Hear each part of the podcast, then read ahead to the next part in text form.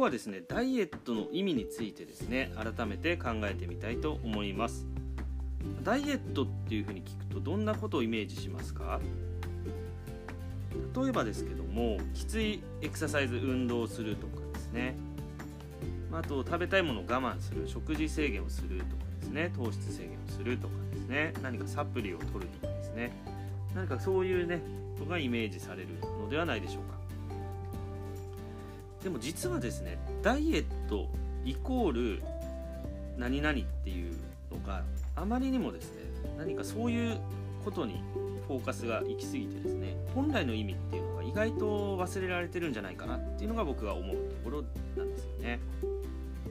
まあ、ダイエットっていうのは食事制限をすること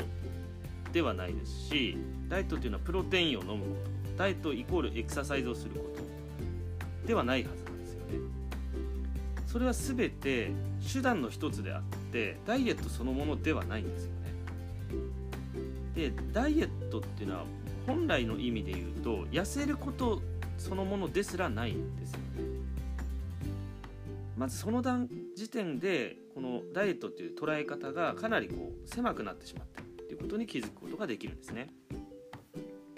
ダイエットっていうのはそもそも語源で言うと生活習慣というような意味、まあ、日々の暮らしとかですねそういったことを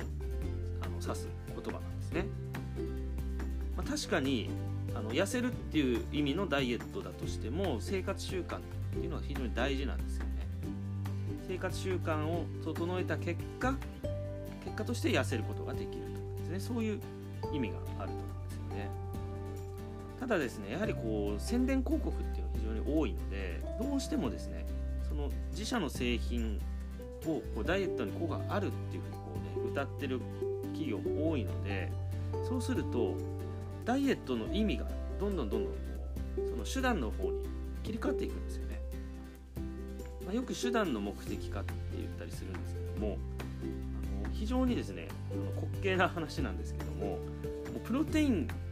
を飲んでいること自体がダイエットいうふうにですね捉えてる人すらいる状況なんですね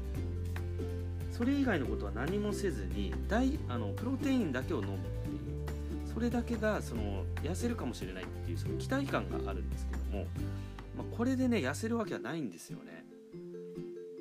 っていうよりもむしろあのプロテインにもあのカロリーがありますので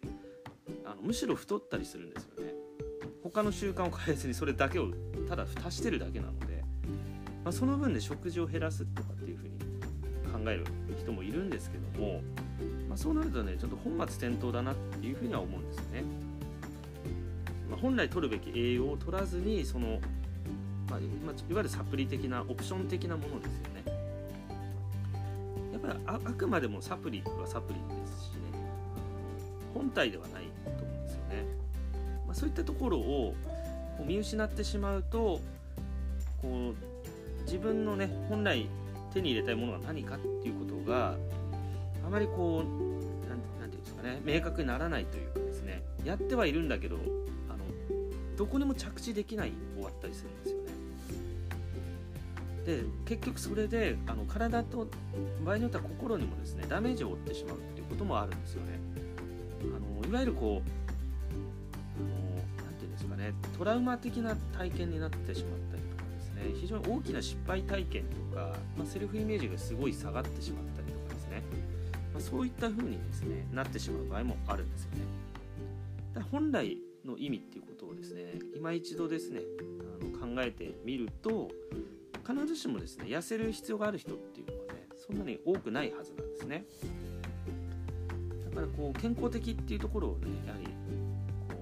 うそれを失ってしまってはですね元も子もない。から、まあ、最初の段階でそれをイメージできてればいいんですけども結果としてああこんなはずじゃなかったっていうのがですね一番見ていても辛いところなんですよねそういう人をですねなるべく出さないでいきたいなっていうのは僕の願いではあるんですけども、まあ、そういう意味でもですね言葉の本来の意味っていうことをね立ち返ることで結構気づけることっていうのはあるんですよね。まあ、ダイエットっていうのはね非常非常に SNS 上でもですね発信が多い分野になりますのでいろんなね情報があの非常に錯綜してるっていうふうにね見えてくるんですけども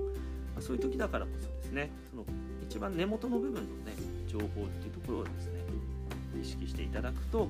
あの一旦落ち着いてね考えることができるのかなというふうに思いますので、まあ、ぜひこのね考え方を参考にしてみていただければと思います。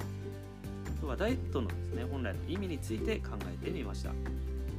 今日の配信はこの辺で失礼いたします。